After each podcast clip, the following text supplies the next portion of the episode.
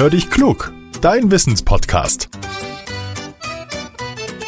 Mit Judith und Olaf. Ah, eine Sprachnachricht von Judith. Na, mal hören, was er will. Hallo Olaf, moin. Heute habe ich mal eine Frage von der Küste. Bei uns hier im Norden, da gibt es ja viele, viele Windräder. Ja, und manche, die drehen sich und andere auch nicht. Und das, obwohl Wind weht. Olaf, weißt du, warum das so ist? Hallo Judith, du genau darüber habe ich neulich im Auto mit meiner Frau auch gerätselt. Da standen an der Seite nämlich auch ein paar Windräder still und andere haben sich gedreht. So, ich habe jetzt mal recherchiert, wie das eigentlich ist und wie so ein Windrad aufgebaut ist.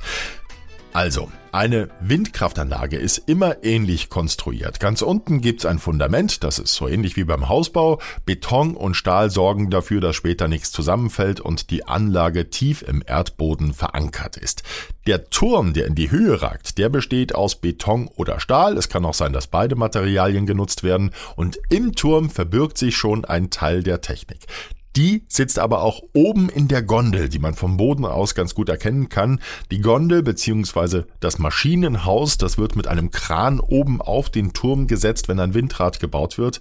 Und natürlich braucht ein Windrad auch Flügel und die werden oben an der Narbe angebracht, sodass ein sternförmiges Rotorblatt entsteht. Ist das Windrad aufgestellt, wird es getestet und später dann viele Jahre lang genutzt. Es produziert Strom, den wir zum Backen oder zum Fernsehen nutzen können. Dabei arbeitet es umweltfreundlich, denn es pustet keine schädlichen Stoffe in die Luft. Die Rotorblätter, die fangen den Wind dann erstmal ein. Die Energie geht an einen Generator und der wandelt sie in Strom um. Das ist so ähnlich wie beim Dynamo am Fahrrad, der dafür sorgt, dass die Lampe leuchtet. Und der Strom wird dann ins Stromnetz eingespeist. Weht der Wind einmal zu stark, dann können die Rotorblätter aus dem Wind gedreht werden, dann läuft das Windrad nicht.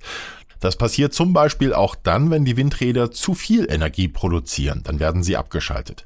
Natürlich auch, wenn zu wenig Wind da ist, kann es sein, dass sich ein Windrad nicht dreht. Außerdem kommt es auch auf die Sonne an. Windräder dürfen nicht zu viel Schatten auf nahegelegene Häuser werfen. Auch das kann ein Grund dafür sein, dass ein Windrad läuft und das andere gerade nicht. Werden Windräder gewartet, dann stehen sie natürlich ebenfalls still. Wenn ich jetzt die Strecke mit meiner Frau das nächste Mal fahre, dann wissen wir Bescheid. Sie muss auf jeden Fall mal den Podcast hören, Judith, oder?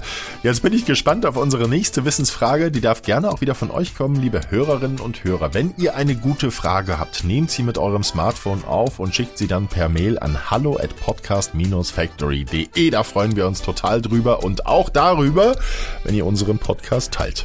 Bis zum nächsten Mal. Tschüss, euer Olaf.